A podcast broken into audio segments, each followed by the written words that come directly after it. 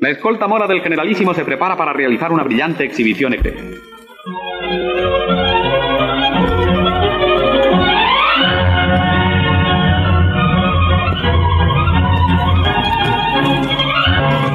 Al aire marcial de la escolta se suma su magnífico alarde hípico, un espectáculo grato a los ojos, lleno de ritmo y de armonía. Sin un error ni un fallo, los jinetes componen y recomponen una vez más el difícil laberinto de sus evoluciones. Salam hoy voy a charlar con Ernesto y con Nuhed sobre lo, lo extranjero, lo de extranjería la cuestión de la migración, los procesos de bueno, nacionalización, residencia, visados de estudiantes. Intentaremos hacer un, un, recorrido histórico desde la primera ley de extranjería en el 85 y cómo eso ha afectado a, digamos, comunidades musulmanas de España, pero con especial hincapié en Ceuta y Melilla y bueno, crecer con la migración y todo eso que forma parte de... Hemos hablado de la lengua, de la comida y tal, y al final la migra pues también forma parte de... La frontera atraviesa.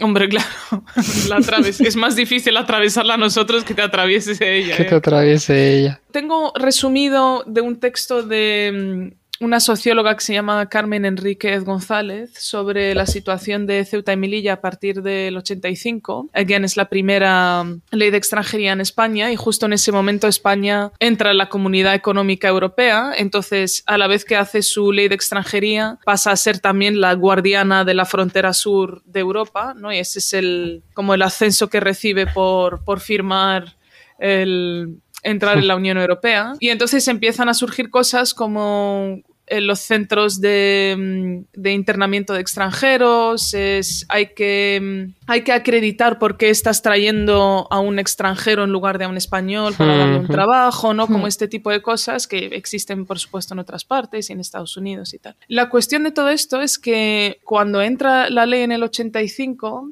hay una situación de los musulmanes nacidos en las ciudades de Ceuta y Melilla que crea una controversia social y política sin precedentes. Entonces estos habitantes se convierten de repente en invisibles jurídicamente porque habían nacido y crecido ahí, ya sabéis que la frontera es terrestre y no existía en ese momento. Entonces en un momento les obligan a convertirse en inmigrantes y regularizarse. De ahí, China, naces ahí.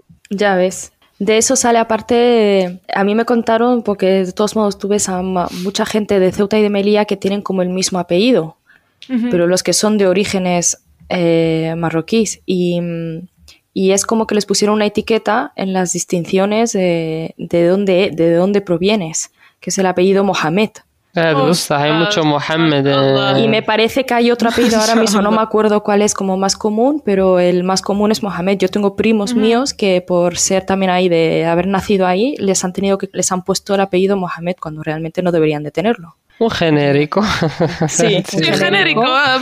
Sí, para sí un sello, un sello de, de dónde provienes. Eso, entonces... Hay mucho Mohamed. Sí. Yo no sabía esto de los apellidos, ¿eh? o sea, el apellido de Mohammed. Entonces, bueno, durante siglos, ir al pasado y al 15, el 17 y todo esto, pero digamos que desde el 20, eh, los marroquíes del interior de ambas localidades se mueven, ¿no? Entre Nador, Hussein Tal, Ceuta y Melilla, obviamente trabajando en cuestiones de seguridad, de hospitales, de todo tipo de mano de obra, de tal. Y la mayoría no tienen acceso a la nacionalidad española en ese momento y ni siquiera estaban inscritos en los registros locales. Hasta finales de los 80, su único documento español era lo que llamaban la ficha estadística, que era un documento ad familiar, ni siquiera era individual. O sea, que ni siquiera se te reconocía como, yo qué sé, como un sujeto político. Sí, es como salir con el libro de, la de familia. que les permitía permanecer en Ceuta y Melilla, pero que realmente carecía de fuerza eh, legal, que digamos. Bueno, eh, a partir de esto se hace una movida, porque todos estos que llevan años y tienen hijos y tal ahí, dicen, pero ¿cómo que somos inmigrantes?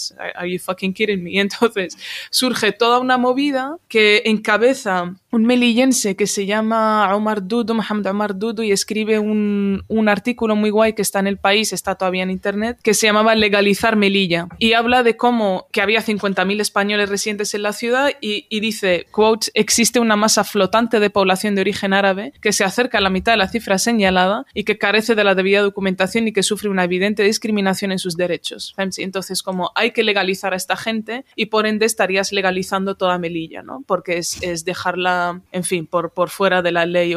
Y luego también hablaba de cómo hay que tener un interés real en la realidad real. Si lo que tú no puedes hacer es asumir que España peninsular es lo mismo que Qadiyat, Ceuta y Melilla. O sea, habían dejado fuera toda esta idea. Total. Esto es interesante porque aparte de esta cuestión de Ceuta y Melilla y los musulmanes, que obviamente había también en Cataluña y tal, otra de las cosas que se añade, y esto creo que lo mencionamos en el capítulo de lo moro o así, es que España decide que los países con los que ha tenido una relación cultural e histórica van a tener que demostrar solo dos años de residencia en España para nacionalizarse. Eso donde se compra. Exacto, ahora te digo en el pasado, pero se nos escapó la oferta a nosotros. Y entonces eligen, en fin, creo que lo tenía, pues sí, América Latina, Portugal, Filipinas, Andorra, Guinea Ecuatorial, pero no Marruecos, a pesar de que parte del territorio fuera hmm. colonia y otra parte fuera protectorado, ¿no? Em, entonces, bueno, total, esto lo que supone es que ni siquiera tienen que esperar dos años, o sea, tienen que de verdad demostrar 10 años de residencia para que les nacionalicen. Sí. El, next, el, otro twist a todo esto es que incluso si, si naces sin España, que es lo que contaba Metzelen Miriam Hatibi o hija de inmigrantes o tal, incluso si naces en España y uno, ninguno de tus padres son españoles, también nacidos ahí, se te da también la tarjeta de extranjero, o sea, se te da el NIE. Es decir, hmm. eh, yo y, alguien que haya nacido en España tenemos el mismo NIE, lo cual es, en fin, increíble. Sí, no tiene ningún sentido, la verdad. Bueno, Haida más o menos esta es la situación. Luego, obviamente, esto ha tenido bastante impacto y arreglaron esta cuestión de la ley de extranjería y les eh, nacionalizaron, les dieron residencia. Pero, en fin, creo que lo que importa es ese choque inicial de mm, negligencia de la realidad del país. Hombre, una negligencia que llega hasta la actualidad y que ha tenido durante años a decenas de niños sin escolarizar en la ciudad de Melilla. O sea, eh, hemos llegado a unos niveles muy extremos, ¿no? De cómo vulneras, o sea, el derecho a escolarización que ponerle un pupitre por lo que tú consideras que en extranjería eso no es, o quien merece o quien no merece ser ciudadano, ¿no? O sea, es tremendo. Y en Ceuta, en Ceuta también, en el barrio del Príncipe, también hay, creo que otro artículo por ahí que era ciudadanos invisibles, eh, como la gente, ya, pues de esto, escolarización. Había otra parte como que hablaba también de mujeres de maltrato doméstico y todo esto que no podían acceder. La muchacha que quería la, ¿no? La consejera, la delegada del gobierno de Ceuta, que a ver si abría la frontera, que ella necesitaba a la muchacha. Eh, Marra. qué fuerte. sí, sí, sí, sí sí, mira lo que, sí, ya solo lo que pasó en el confinamiento, cuando tuvieron que abrir las, eh, la frontera para las temporeras. Hmm. Esta, Heidi, podemos hacer un breve. Esto también se merece otro episodio, ¿no? Pero todo esto, obviamente, cuando lo que realmente interesa es el comercio, la economía y el contrabando y facilitar todo esto, por supuesto, a las porteadoras y porteadores se les deja pasar. Heidi Likulsi también. En fin, como que lo que conviene, conviene, pero el resto no. Sí, sí, eso que está ahora con la nueva, eh, con la nueva actualización de la ley de extranjería es como para facilitar eh, los permisos de residencia, pero para trabajos que falta personal aquí en España. O sea, es como para aprovecharse un poco de lo que es la mano de obra. Hmm. Esto es una americanada total, ¿eh? O sea, hmm. hay que demostrar que por qué te están contratando a ti y no están contratando a alguien, en fin, como todo el... Sí.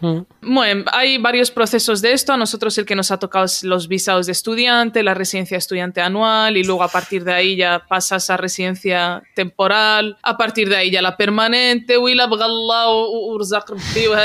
a lo mejor. Y dentro de todo eso, haber cotizado 10 años, que eso también, es importante. cotizar 10 años, de Chile Vale. 10 años y estar un año sin estar un año fuera de España. Eso, que yo no voy a hablar mucho de eso. Bueno, eh, voy a leer el texto ya, digamos, literario que hay, que creo que además eh, como que mezcla todos estos cruces liana. El texto que traigo es Mujer de Frontera, de Luelida Elena Maleno. Dice, en nuestro edificio de cuatro plantas Era el más alto del callejón y en la planta baja el portero nos recibía, siempre tras el humo de su pipa de kif. Muchos de los que vivíamos ahí éramos extranjeros y las puertas solían estar abiertas, así que Ernesto se pasaba el día de casa en casa, aunque la mayoría del tiempo estaba en la calle con los hijos de los vecinos. Le gustaba mucho ir al apartamento de Javi Ruiz, era un bilbaíno llegado a Tánger de la mano de UNICEF, y que junto con Meme se convertirían en nuestra familia en la ciudad. Uno de los días mi niño hizo un receso en sus juegos y subió con su amigo Omar a tomar la merienda. Frente a dos vasos de leche y varios petits pains chocolat, Ernesto, con solo cinco años, me explicó que estaban muy cansados porque habían pasado horas jugando a entrenarse para irse a España en los bajos de los camiones. es que de verdad también. Tú no tienes que irte a España así, tienes un pasaporte, le dije, tal vez demasiado a bocajarro, sin medir que aquello formaba parte de su nueva realidad. Pero mis amigos sí se van así, ellos no tienen pasaporte. Me contestó muy triste y serio y molesto con mi respuesta. Le respondí que la tita Meme sabría explicárselo porque ella conocía a muchos de los niños obligados a viajar de esa forma. Meme es un referente a la hora de resolver los enigmas más complicados a los que nos enfrentamos en la vida. Así que hablaron de ello y Ernesto, a pesar de las explicaciones, se puso triste de nuevo, pero nunca dejó de jugar con sus amigos a intentar irse a España bajo los camiones. Es que no me jodas. es, durísimo. Es, muy duro. Sí, bueno, sigo. Luego respondemos a esto. Este es otro párrafo. ¿no? En Tánger, las pensiones de la Medina, parte antigua de la ciudad, también estaban llenas de migrantes y las laberínticas callejuelas encerraban decenas de pequeños hostales donde sobrevivían de forma clandestina muchos de ellos. Las puertas de los edificios estaban vigiladas a resguardo de redadas y periodistas, ya que la mayoría escondía la preciada mercancía que es el cuerpo de las mujeres en el camino migratorio. En aquel momento aún no era consciente de cómo se utilizaban las compañeras, pero con el tiempo aprendería a verlo. En el barrio de Msnana, cerca del bosque de Rehra, también se concentraban muchas personas en espera para dar el salto a Europa. Las tiendecitas de la zona florecían al calor de la llegada de tanta gente. Mamá Aisha, una mujer grande y de exuberantes caderas, recogía uno de sus establecimientos y no solo aprovisionaba a los que llegaban, sino que generaba relaciones de confianza con las comunidades y su bakal, lo que viene siendo un ultramarinos. Acabó ejerciendo de banco donde se guarda el dinero, pero también pasaportes y otros documentos. En fin, creo que es una pincelada de pasado y presente. Sí, de realidades. Eh, de realidades, por una parte decir, creo que Ernesto es el único niño que ha jugado con niños magarba. un niño español que ha jugado con niños magarba. Ernesto, ¿tú llegas a Tánger con cuatro años o así? Sí, efectivamente. Claro, o sea, yo no, no creo que haya comunidad española o la francesa que haya dejado a su hijo jugar a, a probar meterse bajo de un camión. O sea, que mis dieces, abuelita. No, y sobre todo, de, y sobre todo de, vivir lejos de la zona española típica de Sí, sí. Claro, nosotros vivíamos en vivíamos en Salla, o sea, digamos en la zona, eh, ¿no? Cerca de, um, ¿cómo se llama? Head eh, se me ha ido el nombre. Head donde venden todos los animales y demás. Eh, ah, sí, Plaza Jdida. Eso, Plaza Jdida, ah, estuvimos primero y luego, y luego Msalla. Y, mm, y bueno, pues claro, era la realidad del barrio, ¿no? O sea, yo creo que, que esto también a mí me genera un poco de choque, bueno, porque es, es desde la inocencia de un niño, ¿no? Y, que, bueno, pues te, enfrentas a una realidad que te desgarra porque no entiendes muy bien, ¿no? Dentro de lo que viene siendo la comunidad del Jauma, ¿no? dónde están las diferencias, ¿no? Porque unos mm. sí, porque otros no. Y luego porque también había diferencias eh, con la gente con la que yo estudiaba. Es decir, esto era aparte otro Marruecos, no era el Marruecos que yo conocía, de mis amigos que sí que iban a España, mm, ¿no? Y que, bueno, con sus visados o con su propia nacionalidad, aún siendo de aquí, digamos que, que uno se va abriendo ahí como a las diferentes categorías, a los diferentes niveles de pobreza, de exclusión y demás. Y claro, eh, pues eh, lo que parecía un juego divertido, en definitiva era pues algo que, joder, que con perspectiva se ve y es, y es tremendo, claro. O sea, tú aguantabas ahí haciendo como calistenia, madreri, a ver quién aguantaba más barra hasta que caías y nada, Y es como, es que caerte significa caerte en carretera y mucho, ¿sabes? O sea, que no me jodas, al juego. Ay, por favor. Es que es que además creo que marca, marca la identidad, tío. Por eso, o sea, yo también me lican darme a de y sé que no también y tal yo te veo más de nuestra no te digo nuestra parte no quiero hacer llama trincheras. trincheras pero sí sí te entiendo desde más de nuestra identidad porque creo que mm, nuestra identidad está marcada por esa imagen de la migración aunque no lo hayamos visto ahí desde más jugando y tal pero yo desde muy pequeña sabía que en el puerto de Tánger era sitio de, del Jarrega o sea era algo y los veías y había muchísimos niños la de Eliseo y no sé como esa pobreza en los y también como algo grave grabado en la mente desde que somos muy pequeños es o te vas o te quieres ir. O sea, son cosas que como que creces con una identidad que va a estar en movimiento. Yo siempre supe que me iba a ir, por supuesto, dentro del privilegio de con un visado de estudios y tal, y luego tenías que seguir tú porque no te lo daban tampoco hecho, pero una salida te daban. Y eso, en fin, otro día ya. Eso ya. Em, ah, pero, y fue complicado, obviamente, mantenerlo fuera y tal, pero siempre la idea es, bueno, estamos aquí for a while, ¿no? Estamos aquí un hmm. rato y, y, acabará, acabaremos yendo. Y si no te acabas yendo, la idea siempre es querer irte. Hmm. Y cuando vuelves, la discusión siempre, ah, ¿no? Tú estás fuera, tú has conseguido hmm. salir. Como creo que es una marca fundamental y que tú que la hayas tenido también desde pequeño es bueno, pero porque es, eh, porque es inevitable, ¿no? O sea, cuando eres tan heavy, pues eso, o, vives en la burbuja y por tanto te desvinculas de la ciudad, o, vives en la ciudad como tal, en sus barrios, la recorres y, la vives y te afecta. Y yo creo, o sea, lo que tú dices ahí, que todos como niños hemos estado paseando con nuestros padres, con nuestras madres, eh, por cualquier sitio Tanja, por Boulevard, y que se te acerquen unos niños, ¿no? Con, con mica, con silicio dentro, ¿no? Esnifando a, a pedirte, ¿no? Es decir, como niño, lo lo, hemos normalizado, pero lo que se ve ahora con perspectiva y dices, joder, o sea, ¿no? Te, enfrentas a otro mm. niño que está sin sus padres, que está drogado, que está eh, intentando migrar de una manera súper arriesgada y, cómo normalizas esa violencia, ¿no? Mm, contra la gente más vulnerable de una sociedad, o sea se hará parte del día a día. También otra cuestión importante en Tánger es el Sword Magazine, ¿no? Esta zona en el centro de Tánger que se llama literalmente el, eh, el muro de los, de los vagos o de los perezosos o no, el Megas. Y da, o sea, está en el centro de la ciudad, tiene un par de cañones y mira y ves el, perfectamente el estrecho y ves Tarifa, si hace muy buen día, ves Tarifa perfecto, ¿no? Sí. Y, y ahora se ha convertido en algo ahí más, más turístico de lo que era, ¿sí?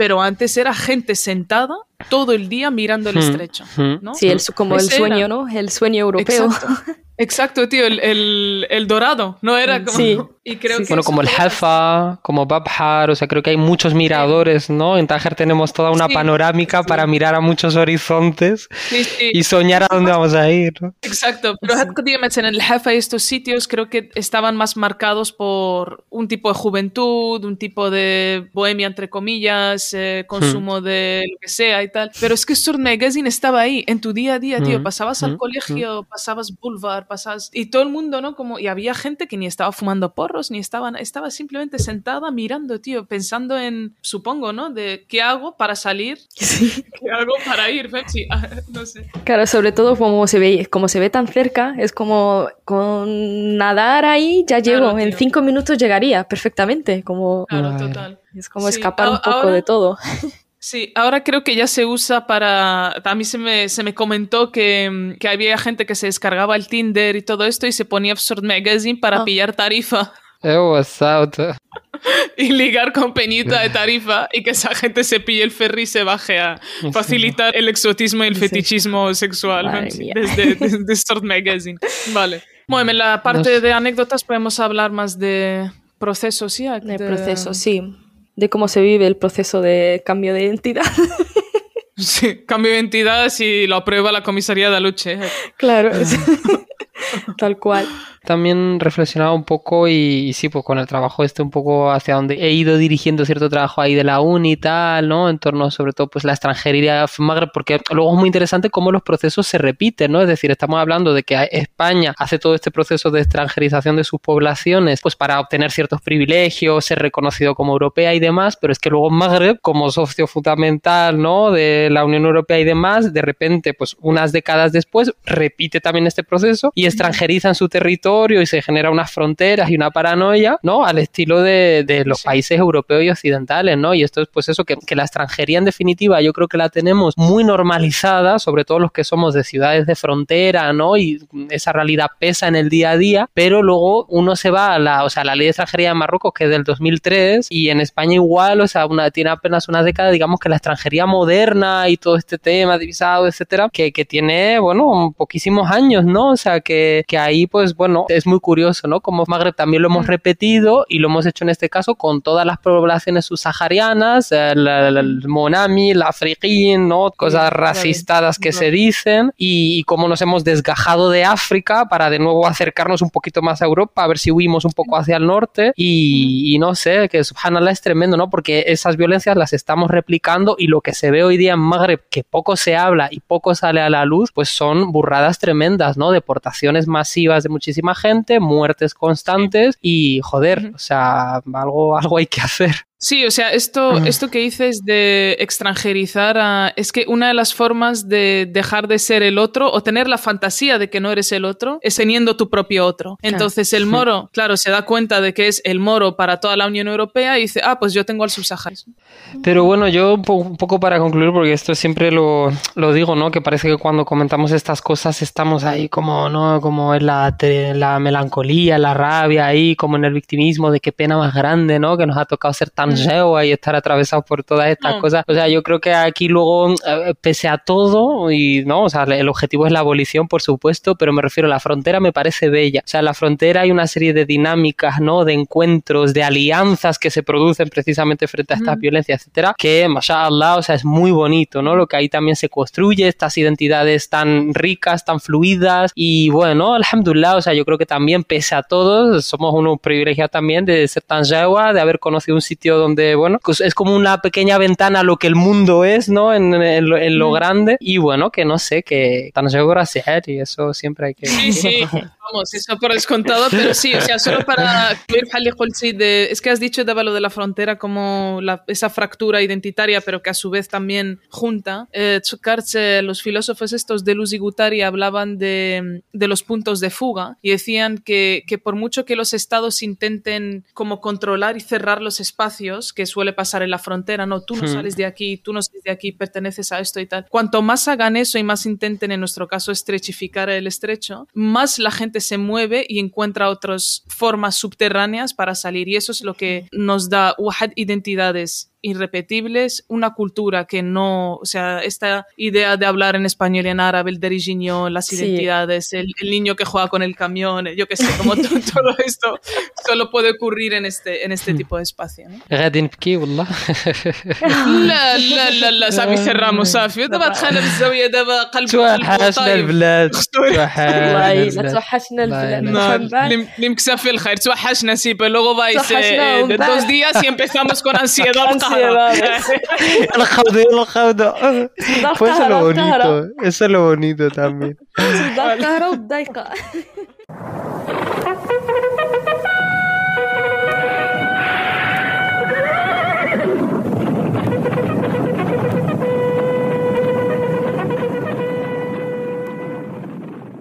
Baja ya estamos en la segunda parte del programa, conectamos con las fuerzas indígenas. Hoy nos acompaña de Castillejos, eh, acuartelamiento en Madrid, Ayechon.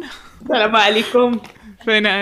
¿qué tal? Y vamos a hablar un poco, pues en fin, de esta cuestión de, de documentación, de renovación de papeles, de creo que al principio del no creo, pero al principio del programa estábamos hablando de ese, de ese privilegio de tener o no pasaporte europeo, de darte cuenta de que tienes o no tienes pasaporte, de lo que eso supone cuando ya te vas no fuera del país. Eh, ya entramos en, ese, mm, en esa ola después de los años 90, eh, que ya entra el espacio Schengen. Entonces ya a partir de ahí todo lo nuestro es a través de procesos muy largos de visado, de no solo de turista, sino también de, de estudiante. Y antes de entrar a saco en esto, contar nuestras anécdotas, que creo que van a ser muchas, que hemos descubierto por, por Twitter que hay eh, una asociación de víctimas de la inmigración ilegal. Atentos. Soporte social, psicológico, jurídico, criminológico y victimológico a víctimas de la inmigración ilegal ¿eh? Ojito. Aquí es muy diverso, estamos todos, está todo el Magreb, están las, eh, está Latinoamérica, en fin, cualquier otro que moleste a, a este tipo de, de gentes de bien. facherismo, pero exacto. de gentes de bien. Oaja. Tenía uno así en concreto, pero bueno, en fin, la policía detiene a un argelino, metemos en España una veintena de personas vinculadas al Daesh, eh, las bandas latinas nos están matando, bueno, todo tipo de, Los menas también, que... Los menas, por supuesto. Y a lo tonto tiene 2.482 seguidores. Joder. Ana Menas habla. Eh, ahí. A un paso de la luna está. Y luego, por otra parte, como la parte divertida, más o menos, es como la gente intenta, o sea, Drer y Diana, como intentan darle la vuelta a esto desde el humor. A mí me gusta mucho la comediante eh, Hanen Miden, no sé si la tenéis. Sí. Eh, Rifia, ¿no? Rifia, sí. O que le Rifia, Amazir, sí que es Amazir. Y, tiene un vídeo con el que se hizo muy viral bueno, un vídeo con el que se hizo muy viral en el que se quejaba de algo de papeleo en España y tal y alguien le comentaba, vete a tu país a llorar, ¿no? Y entonces ella hacía un TikTok con pantalla verde flor de la frontera, con coches de estos coches que están bajando, ¿no? Operación Marhaba, y se paraba y como hablando con la policía le decía, perdón, yo solo vengo aquí a llorar, solo un rato, es que me están echando en mi, de España porque tal y quiero venir a llorar, por favor. Y entonces, en fin, creo que es de las mejores maneras de, de reaccionar a estas historias. Para hablar de asociación de, de, afectados por la inmigración, creo que nosotros también podemos tener una asociación de afectados por las oficinas de extranjería. Porque vaya puta tela. No, está... hecho un, tanto de oficinas de extranjería como de la comisaría de extranjería. O sea, yo creo que ambos casos son... A mí lo que me sigue sorprendiendo es que España tenga un nivel de extranjeros altísimo, pero que sus oficinas de extranjería sean las peores gestionadas y que sean clasistas para lo que quieran y para los extranjeros todos somos lo mismo, todos hacemos la misma cola en aluche. Tremendo. Claro, totalmente. Sí, es que no sé si hay que situar un poco, o sea, Luche es la comisaría de extranjería por excelencia en Madrid, o sea, el que no sepa Luche, mm, suerte. Y la única en todo el centro de Madrid, porque todos tenemos que acabar ahí. O sea, no puedes tú elegir una comisaría que te venga más o menos bien. Pegada nada más y nada menos que al centro de internamiento de extranjeros, que bueno, pues eso son las cárceles racistas para personas migrantes indocumentadas. Y era la antigua cárcel y psiquiátrico de Carabanchel, que está enfrente también, que era donde me metían a gente, daba igual el asesino el que fumaba porros. o sea, el contexto es bastante heavy, total. Yo llegué a ir a ese sitio cuando todavía, o sea, creo que todavía hay, ¿no? Carpas de estas que dividen Alzheimer's y muy heavy, o sea, yo he escuchado a Poli decir negros aquí, chinos aquí, los moros aquí, una cosa impresionante. Además, creo que ya no ocurre a día de hoy, pero vamos, yo en el 2010, 2007, 2008 por ahí era bastante fuerte.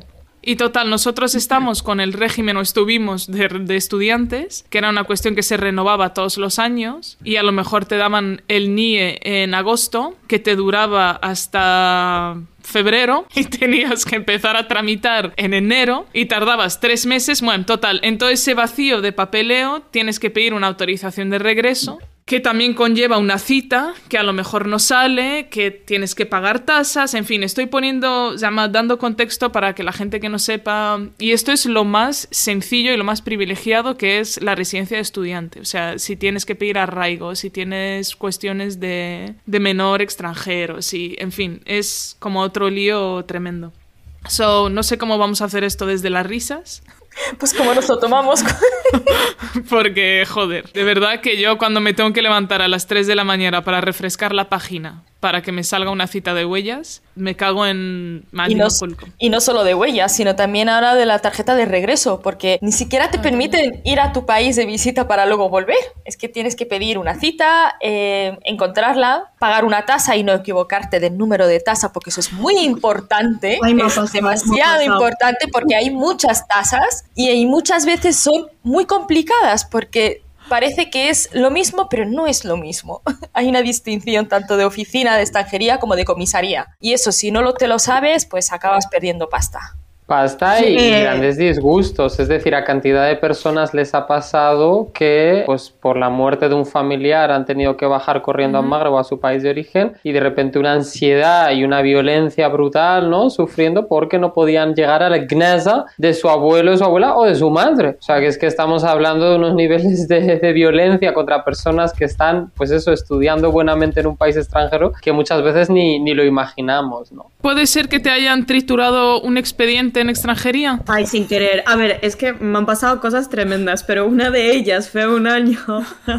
Hice la renovación el 5 de julio, como todos los puñeteros años. Eh, pedí la autorización de regreso. eh, nada, yo me fui al Magreb, volví. eh, vi en septiembre que todavía no habían subido a la plataforma que suelen subir, que estaba en trámite. Llega octubre, siguen sin subirlo, y eso sí que no lo hacen. O sea, para octubre y a finales lo suelen subir. Ya era noviembre y ya tuve que llamar porque me salía, este expediente no existe. Y entonces no sé cómo he acabado yendo a Gregorio Marañón, a el je- jefatura de Ah, extranjería, no sé sí. qué, narices Y la. García Paredes, en García Paredes, sí. Vale, me suben a la quinta planta en un ascensor, me meten en un despacho y me dicen, a ver, el resguardo lo tienes porque fue físico, pero es que la persona, en vez de meter la renovación, lo que ha hecho es triturar la renovación.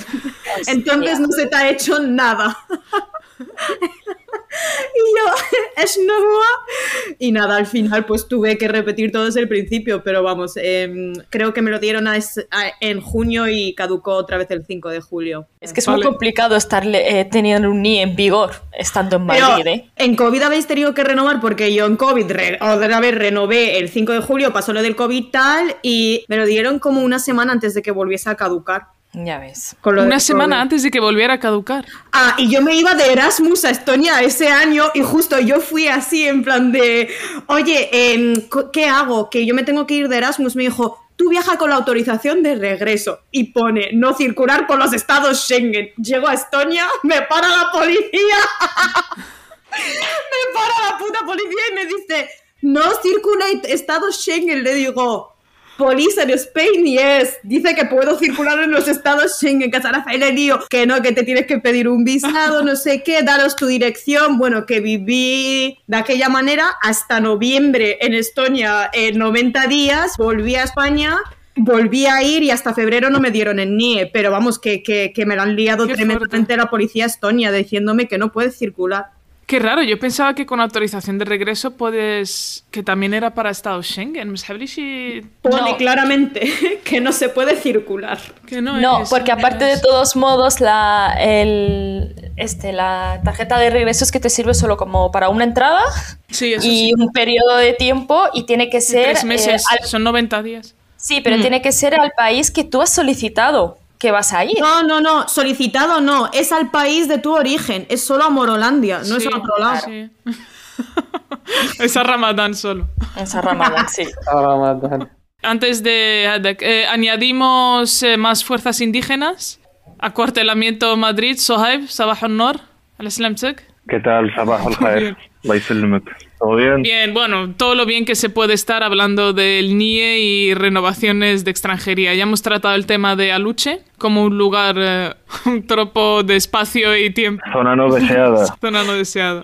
Es que claro, cuando estalló la pandemia y todo, aquí, vamos, la burocracia se fue al garete de una manera increíble. O sea, era un caos, los plazos de resolución, tramitación se multiplicaron, o sea, los tiempos eran infinitos. Entonces, bueno, pero pensé que, o sea, ya antes era caótica de por sí la burocracia y ya con la pandemia fue Sí. estrepitoso. Qadiya, que hablabais antes de las tasas, creo que también es un temón, ¿no? De no confundirte entre la 790A y la 7225B o su Sí, puta sí, madre. la 590 o la 720. A mí me pasó una vez que yo fui a, a Luche, que a Luche ya- para llegar a Luche es como que tienes que viajar dentro de Madrid, sobre todo donde vivas para ti a Luche es como si fuera eh, otra comunidad. Y llega, entro para pagar la tasa de huellas y de repente me dicen, eh, no, te has equivocado de, de tasa, has pagado la tasa de extranjería. No has pagado la de la policía. Y yo, "Eh, vale, ¿y ahora qué hago? Me dice, bueno, pues nada, tienes que ir a pagarla y, te dejamos pasar. En plan, avisas al policía que vas a ir a pagar la tasa y tal. Y digo, vale, ¿dónde hay un banco cerca? Vosotros habéis visto dónde La está. Aluche. ¿La habéis visto? que- No hay nada, sí. a no ser que entres al psiquiátrico, porque al final acabas ahí, yo creo. Bueno, tienes que volver a andar un montón, pasar el Sí. Carrefour, el centro comercial, llegar ahí por la zona residencial y solo hay un Caixa. ¿Y qué pasa? Que los de la Caixa están acostumbrados a que vayamos los extranjeros a lucha a pagar las tasas. Y en vez de ayudarnos, no nos dejan pagarla dentro. Tienes que pagarla en el cajero. ¿Qué pasa en el cajero? Nunca funcionan. Claro, piensas, he perdido el día del trabajo o de clase o de lo que estés haciendo en tu vida. Has perdido una hora de trayecto, has perdido tiempo en las colas infinitas eh, de Aluche para llegar a pagar una tasa que no te dejan. Entonces tienes que ir a buscarte otro banco, que al parecer hay un Bankia, me parece, que está también por ahí perdido, y tienes que andar otro y hasta conseguir. Y ahí, bueno, por lo menos ahí me funcion- funcionaba el cajero. Pago la tasa, me vuelvo, llego, me dejan pasar, no cojo cola ni nada, guay. Y de repente le digo, oye, ¿y a mí quién me va a devolver esta tasa? Dice, ah, sí, se devuelve, pero tienes que rellenar este formulario. Digo, vale, me dan la hoja, me pongo a rellenarlo. digo, ¿y ahora qué? ¿Os lo doy a vosotros? Me dice, no. Tienes que ir al banco donde pagaste la tasa. Pero claro, solo tienes 24 Adiós. horas. Como se te pasen las 24 horas, tú no vuelves, no recuperas ese dinero. Como estés en un horario en el que está a punto de cerrar el banco, más que estás en Aluche, claro, tienes que volver a la oficina. Y esto era, a mí me pasó y yo al final dije, mira, prefiero perder la pasta. Sí, Digo, sí. ya me da igual, Sí, porque claro. si no, entonces yo creo que A mí tampoco me devolvieron la pasta. واحد تنزل اورو مشات حرام فيهم ما ديجا فيهم 12 12 con 10 Sí, Una vez sí que me tocó hacerme la ruta de volver a Luche, subir al locutorio, imprimir la nueva tasa, irme al banco tal. Sí, sí. Pero mi truquito es ponerte súper mono cuando vas a extranjería. Y es verdad que muchas veces no me han devuelto. ¡Eco! ¡Que se hará seca! Te pones un po- Además, como hace un calor de la puñetera hostia que causa la واحد المضلع que نعمل كل 40 grados agosto هيك cámara así causa encima digo uy qué calor un poco heck no sé qué y se ponen a hablar contigo, ay, ¿qué estudias? Ay, soy ingeniera, ah, me queda nada, ah, ay, te has equivocado, ah, ¿qué hago ahora? Ah, no pasa nada. Sí, Genio, genio tú. Allí, ahora que hablabais de eso de andar y volver, o sea, como el... Hay, hay un trozo de, de camino desde la puerta del metro hasta Aluche, que Bueno. es como ahí el- el walk of shame, ¿no? En el que estás andando y ves perfectamente que somos todos inmigrantes, tienes a latinoamericanos viniendo, a africanos yendo, a no sé qué, es, es buenísimo. Y todo el mundo cabreado, ¿no? O los, los que están con ansiedad, que están yendo, que tienen que llegar a la hora, a la cita y tal, o los que están súper cabreados, que están volviendo a imprimir al locutorio del kiosco o a pagar en la caixa, tío. Es, es tan característico. Os lo tenéis que tomar con más filosofía. Yo me lo tomo como el día del cardio por la mañana. No pasa nada.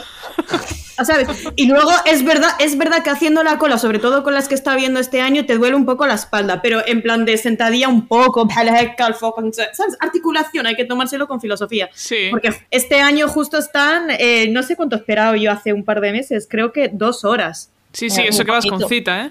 ¿No? Sí. Eh, lo que decía antes, ¿sabes? Que, eh, que decías que para ir a extranjería tienes que ir muy mona, muy arreglada. Pues de ir tan mono muchas veces se equivocaban y me decían que tenía que ponerme en la cola de la comisaría para los papeles españoles. Y yo era, no señor. también. Y era como, no señor, soy ma- no, yo tengo que estar en esta cola. Y claro, me miraba con cara de, ¿en serio? Y yo, sí, sí, hijo, sí, sí. Así que yo me quedo aquí con mis extranjeros, con mis paisanos, que yo Sí, no sí. me voy a ir a la otra cola, por ahora no. Si sí, es que las guapas también... son españolas, coño. Que... eso, es, pues. eso, es, sabiduría común, ¿sabes? No, también, también por hablar español. Yo he tenido situaciones en las que con solo preguntar, eh, perdone, ¿dónde está él esto? Me mandan a la parte de DNI directamente. Y luego he tenido situaciones en las que he ayudado a paisanos, a la gente, yo que sé, asiáticos, da igual, que no, po no sabían muy bien español y eso. Y los polis, claro, la manera en la que... Entonces tú ayudas y ya el, el hecho de hablar eso, pues obviamente guapa y conjugas el subjuntivo DNI. Y a mí me sorprende sobre todo eso de que estás en una oficina que solo hay extranjeros y no haya funcionarios que sepan, que tengan, que hablen otro idioma. Solo hablan en español. Entonces no hay ayuda. Entonces casi siempre nos tenemos que intentar ayudar entre nosotros, los que a lo mejor sabemos hablar más de un idioma, para ir explicándoles a, los que están en la cola de cómo va la cosa, porque ahí no te hablan en, en otro idioma, aunque sea uni- universal, tampoco te digo el, el mismo, pero que sea algo común. No, tener un traductor es muy simple, tío. O sea, no, no pasa nada. En, en- Estados Unidos, en las oficinas de este tipo y tal, siempre hay alguien, por ejemplo, que habla español, aunque no sean los propios polis, ¿no? Que hablen y tal, pero siempre hay alguien que pueda traducir o...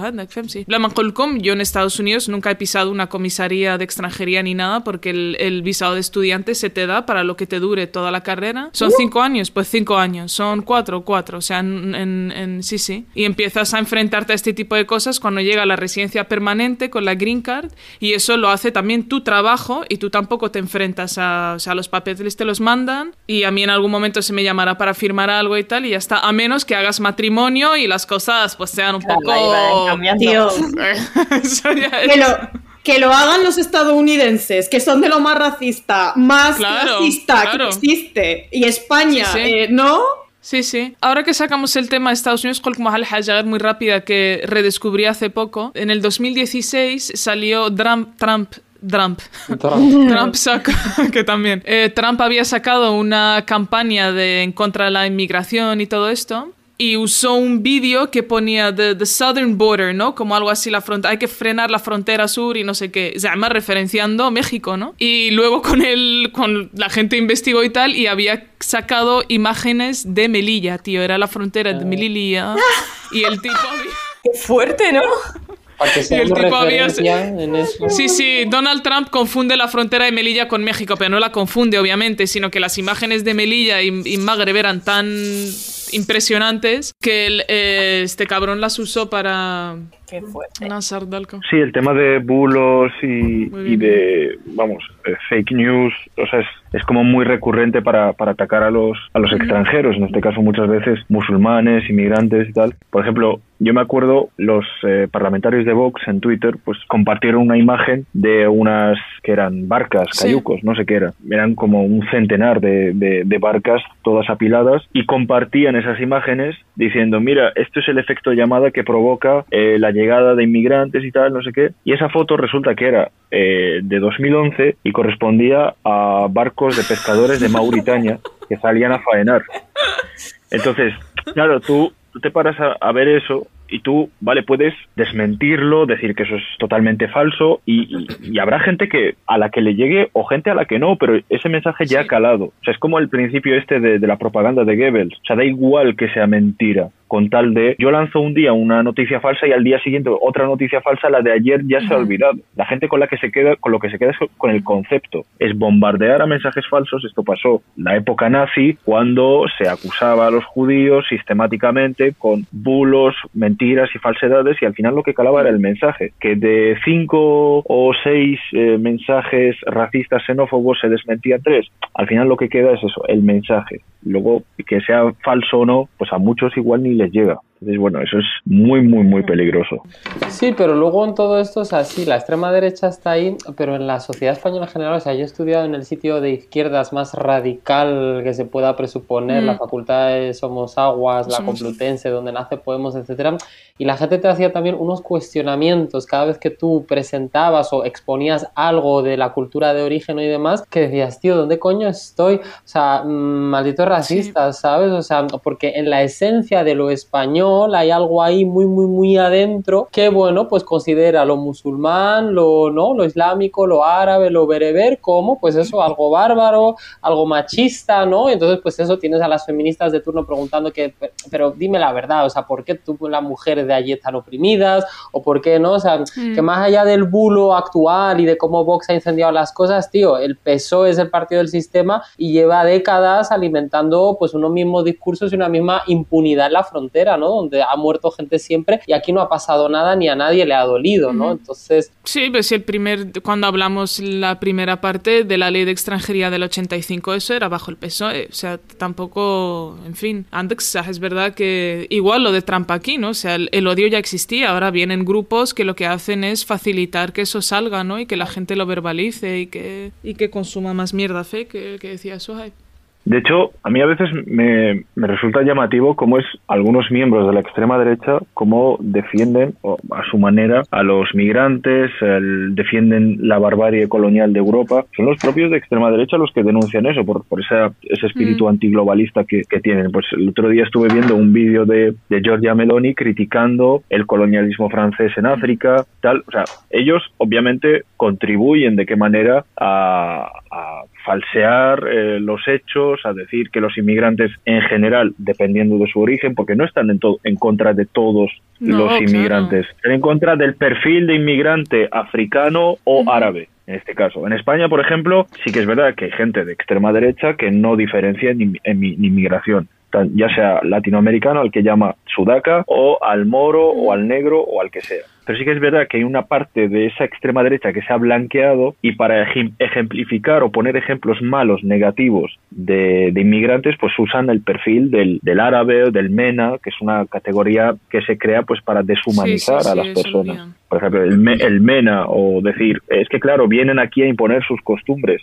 aprovechando pues eh, reyertas, altercados, pues son gente que vienen, provienen de orígenes, pues yo que sé, conflictivos, vienen, buscan una prosperidad, vienen aquí y no se sienten integrados, no hay un programa específico de integración. Entonces todo eso es como una cadena de odio que se va alimentando y esta gente pues obviamente es, tiene parte de culpa de eso. Sí, a mí me hace gracia eso de, sobre todo la extrema derecha, que tienen como un perfil específico, ¿no? De, de, inmigrantes, que ellos dicen, no, nosotros aceptamos a los inmigrantes legales. Y a mí eso me hace mucha gracia porque aunque tú seas legal dentro de un país extranjero, a ti te cuesta ser legal, porque no es algo fácil. Yo creo que a ninguno de nosotros, cuando hemos llegado aquí a España siendo legales con un visado, nos han explicado el proceso que tenemos que hacer en extranjería. Tienes que estar buscándote en las formas, en cómo conseguir citas, en cómo, qué papeles tienes que hacer. Casi siempre se nos han cancelado nuestros expedientes por el hecho de no saber cuáles son los papeles que tenemos que entregar. Si tenemos que entregar toda la fotocopia del pasaporte o solo la primera hoja, si hay que pagar la tasa no sé qué o tal.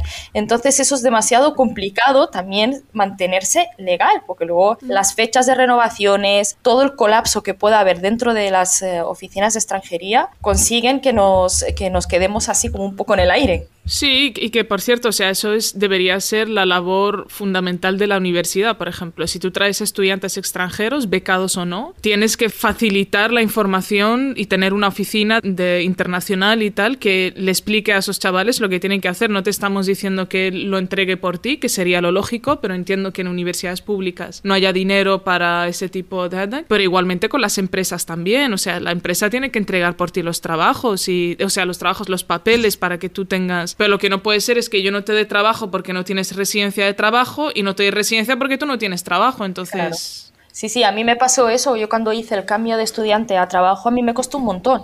Sea, a mí me cogía, o sea, yo pasaba las entrevistas, les parecía que era el perfil que ellos buscaban, pero en el momento que veían mi nombre y apellido era, ¿cuál es tu situación aquí en España? Y yo recuerdo de siempre responder, soy legal, tengo papeles de estudiante, se debería de hacer el cambio de estudiante a trabajo. Entonces ahí ya sentía ese rechazo de decir, yo no me voy a meter en eso porque no tienen ni idea o no les interesa. Entonces, acabas ahí, como dices, en un círculo vicioso de, quiero estar legal, pero no me dan los papeles porque no saben o porque no quieren. Entonces estás ahí hasta que encuentras que a alguien no le importe hacerlo porque se, dan cuenta de que no es algo demasiado complicado si sabes. Porque si te lo explican, si tienes una gestoría que pueda ayudarte o que estés interesado en tener a una persona extranjera en tu empresa. Y claro, yo tuve la suerte de que a mí me hicieron los papeles, o sea, el cambio, eran extranjeros que habían pasado por lo mismo y eran europeos. Entonces ves que te ayuda un propio extranjero que ha pasado, ¿sabes? Como eso de ponte eh, en sus zapatos.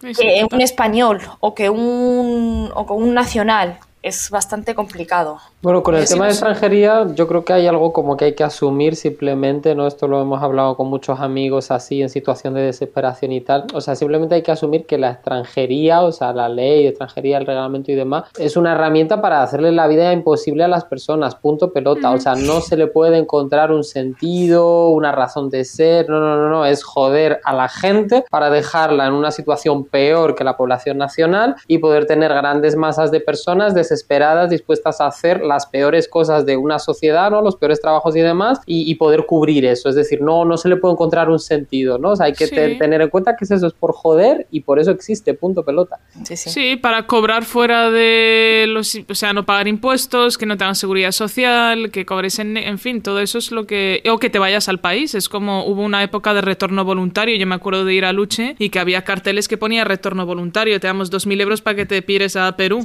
Entonces, la OIM mucho eso. Claro, sí, sí, es que eso, eso era real, te lo juro.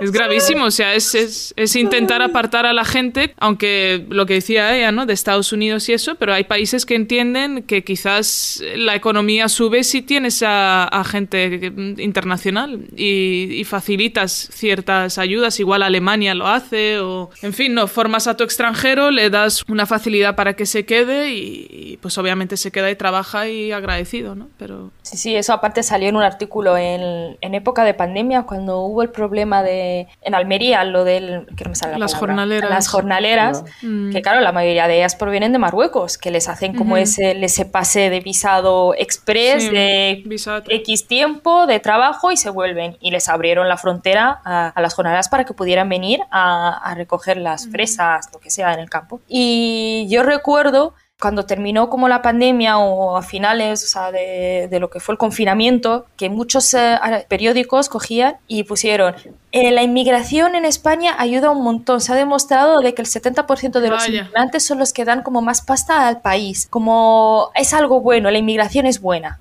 Pero, Vaya por Dios. Claro, pero como por propio aprovechamiento, ¿sabes? De, a ver, yo muchos puntitos. Que en lo del perfil de inmigrantes sí que es verdad que les beneficia, les gusta más uno que, no, que otro. Pero el otro día yo estaba mirando cómo adquirir una Golden Visa en Europa, justamente aquí en España. Si inviertes. ¿Qué es una Golden? Una Golden Visa es. vale, pues claro, Visa Oro. Si tú inviertes 400.000 euritos aquí en España, te compras una ah. casita por ese precio, tienes residencia permanente. No hace falta que vivas en España. No hace falta que vivas. O sea que al final, eh, o sea, lo que te vale es el dinero. Pero da igual que seas de Xaati, con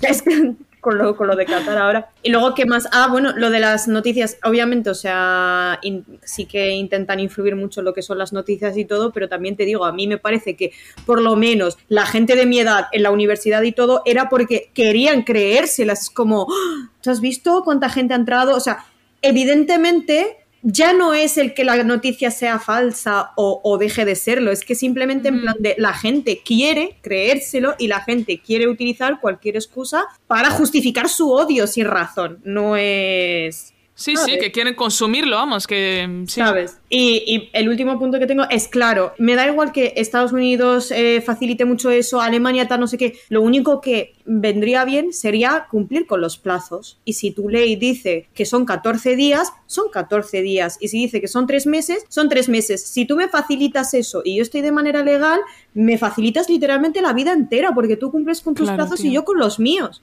Con todo esto, no pensaba, no sé si en otro espacio ya lo hemos mencionado un poco, ¿no? Evidentemente no habría que hacer la diferencia y, es triste tener que argumentar, ¿no? Desde lo económico y desde el marco de qué le interesa a España los derechos que se le tienen que reconocer a la persona por el hecho de ser persona, ¿no? Pero me refiero, em, con todo esto es muy paradójico, ¿no? Eso, el término este que acuña Yasmina de, del sueño húmedo de Franco, eh, ¿no? Ese sueño que encarnamos nosotros hoy en día, que es toda esa red de centros españoles en el extranjero, propiedad del Estado español, la mayor red del mundo ubicada en Marruecos, el mayor instituto de todo el mundo ubicado en Tánger, eh, ¿no? Digamos, todos esos medios desplegados para generar, ¿no? Pues un contacto ahí diplomático, ¿no? Personas cuando, ¿no? Cuando venían siempre a justificarnos eh, todo eso y que de nuevo seguimos, o sea, no se puede entender cómo de repente esas personas al llegar, ¿no? Primero no se les ha explicado la mentira la que andaban viviendo y el, y el sueño falso en el que andaban viviendo, o sea, es, es como salir de una secta, de una secta de una estafa piramidal, ¿no? Tus padres llevan décadas pagando unos estudios que de repente llegas y eres la mora de mierda que está haciendo la cola en la lucha. Entonces, evidentemente no tendría que haber diferencia y tiene que haber un reconocimiento pleno para todas las personas, pero, pero ya dentro de la propia estrategia española, diplomática, todo lo que quieras, es absurdo, o sea, es, es una política que, que no se puede explicar, ¿no? O sea, ¿para qué todo esto entonces. Sí, sí, sí. Es un eh, total, un error 404. Total. total. Así recorren diversos lugares de la capital entre el entusiasmo de la muchedumbre que no cesa de vitorearles en los lugares del trayecto. En los Reyes de Jordania, Madrid y España saludan a los representantes del mundo árabe, a los jefes de un pueblo con el que estamos ligados por vínculos de estimación, de gratitud y de afecto, y también a los defensores de ese tesoro de la cristiandad que son los santos lugares, que como he sabido se hallan enclavados dentro del reino de Jordania. En los dos años de la permanencia de Hussein en el trono, el soberano ha dado muestras de ser decidido protector y defensor de la Tierra Santa. Muchas veces me preguntan eh, amigos mm. que, o compañeros de trabajo de, oye, ¿y tú qué tienes? ¿Tú, tú, eres, tú eres española, tienes la nacionalidad, ¿no? Y digo, no, yo no tengo, yo no soy española, no tengo la nacionalidad. Y me mira, ah, pero da igual, tú ya eres como española. Y digo, pues no. Bueno.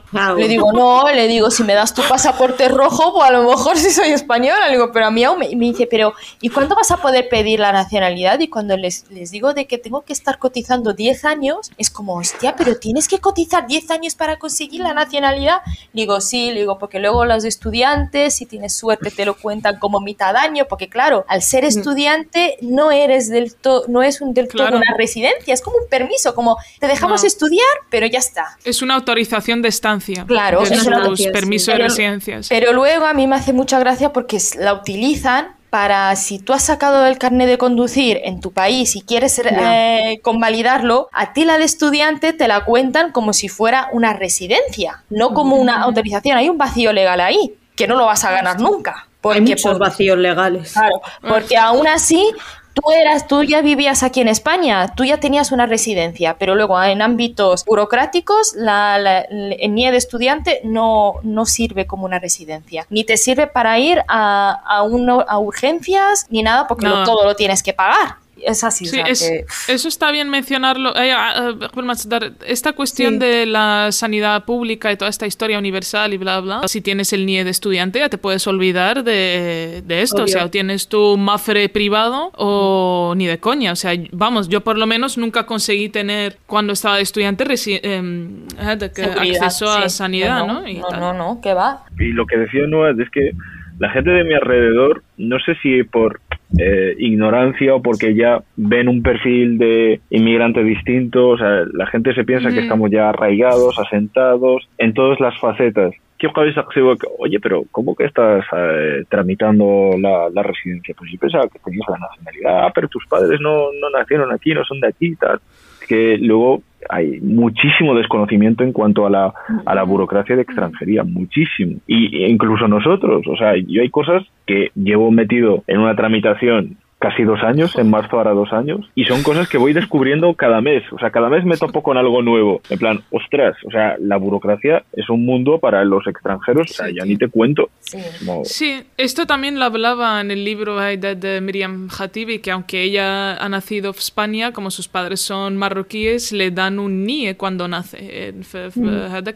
Uno, tienes que tener uno de los dos padres españoles. Y entonces llega como toda esta fantasía del examen de nacionalidad, ¿no? Que es el ideal de, lo que se pretende eh, del país y tal, y contaba en el capítulo que, que a una de sus amigas que llevaba 17 años en España, desde los 3 años o no sé qué, en el examen, suspende el examen de nacionalidad porque le preguntan tres poetas del siglo XX español y cinco obras de cada uno. Y dices, hostia, eh, no creo que Maricruz y Paco Pepe sepan tres, tres poetas y cinco obras. Eh, a lo mejor lo sé yo porque es lo que estudio y, y me lo tengo que pensar un rato, ¿eh? pero en fin, o sea, creo que son es como una fantasía, ¿no? De lo que le estás exigiendo al extranjero más allá de tu propio país. Sí, aparte yo recuerdo que una youtuber, la verdad que no me acuerdo quién era, que habían cogido preguntas de los exámenes de, nacionalidad y paraban en la calle a, preguntar a gente random. Mm. Y nadie sabía responder, pero es que nadie. Y decían, ese es el nivel que se les exige a un extranjero que ni siquiera el propio país lo tiene. Sí. O sea, casi siempre son solo trabas. O el lo típico del, número de congresistas y número de senadores que tiene el país, que pues, habrá gente que lo sepa, pues obviamente porque se ha topado. la cultura general es con lo que te has formado, lo que has leído, tú puedes ser una persona pues culta o inculta, pero eso no tiene que ver con tu condición de nacional o extranjero Ahí, es que a los inmigrantes se nos tiene que presuponer la mejor de las formaciones, o sea, o tenemos que estar formados o no valemos para estar aquí. Hay que tener un doctorado y saber bien cortar la sandía en el campo, las dos cosas. Vale, ¿no? pero- Es un completo Y a mí me hace mucha gracia porque en Marruecos hay un montón de ilegales españoles, europeos, X, que no llegan sí, ni a sí. legalizarse. Y en Marruecos también poco- existe una ley de extranjería. Sí, ¿Ah, sí, sí? sí. Sí, sí, claro. hay sí. extranjería. eh, Claro. la, la contaba antes eh, Ernesto en el 2013 que Ernesto Ana la ley de. Sí, 0203, sí. Pero vamos, español tienen que tener carte séjour o whatever the Sí, fuck, sí, que sí, también sí. es. Claro, ¿Eso existe claro, en claro, tú no- Marruecos? Claro. Sí, sí, tú no puedes sí. estar más de, me parece de puta madre, o sea, tú no puedes tener cuentas bancarias por todos los países y no tener una residencia, o sea, lo mismo que se nos exige, ¿no? Y am, de hecho hace poco Wahat Española de Magreb me decía, eh, existe racismo al revés también, ¿eh? Porque, en, en fin, spoiler, alert, eh, panda de- del Juhel, no existe el racismo al revés porque el racismo es una cuestión estructural. La- la. No ganamos ni aquí ni allá, ese, ese es el La resumen. verdad es que no. Pero ese es también el, el sentimiento de inferioridad de cada Sí. país. Ahí creo que es un poco tiene que ver. O sea, aquí pues no es tanto la inmigración, sino a ver qué me aporta esa inmigración.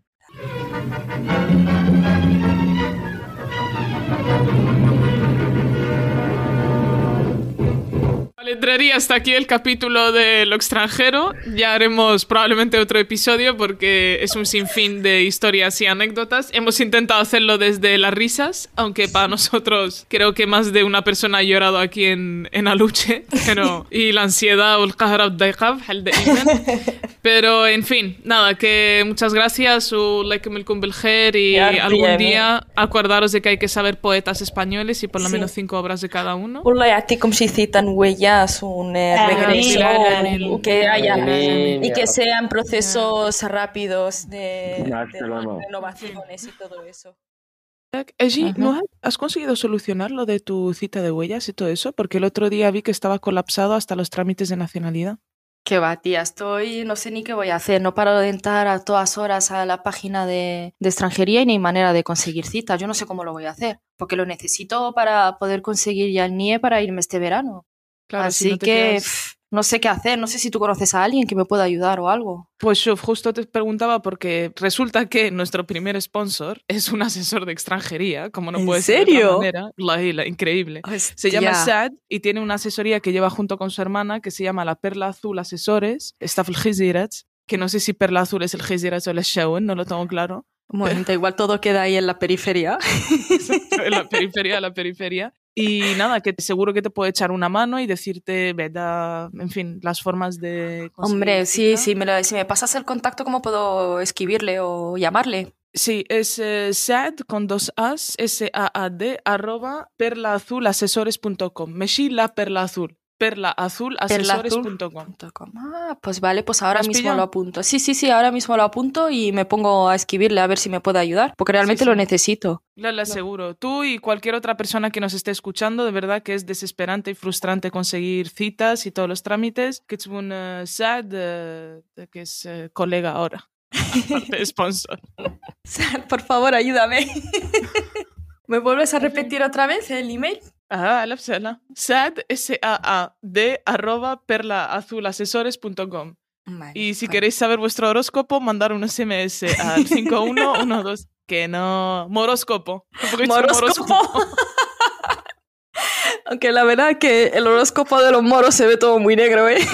Sí, كل شيء في يد الله. Bueno, ya está, como extranjería, كل شيء في يد الله. Lo- كل في يد الله وعملوا النية والسلام Tengo niña دراري, pero إلى niña قلالت, por favor escribid a Saad en perlaazul.asesores.com que seguro que os soluciona cualquier movida de papeles. Muchas gracias, tía. Pues me voy a poner con eso que no quiero perder el tiempo. Yala, un Yala. besito.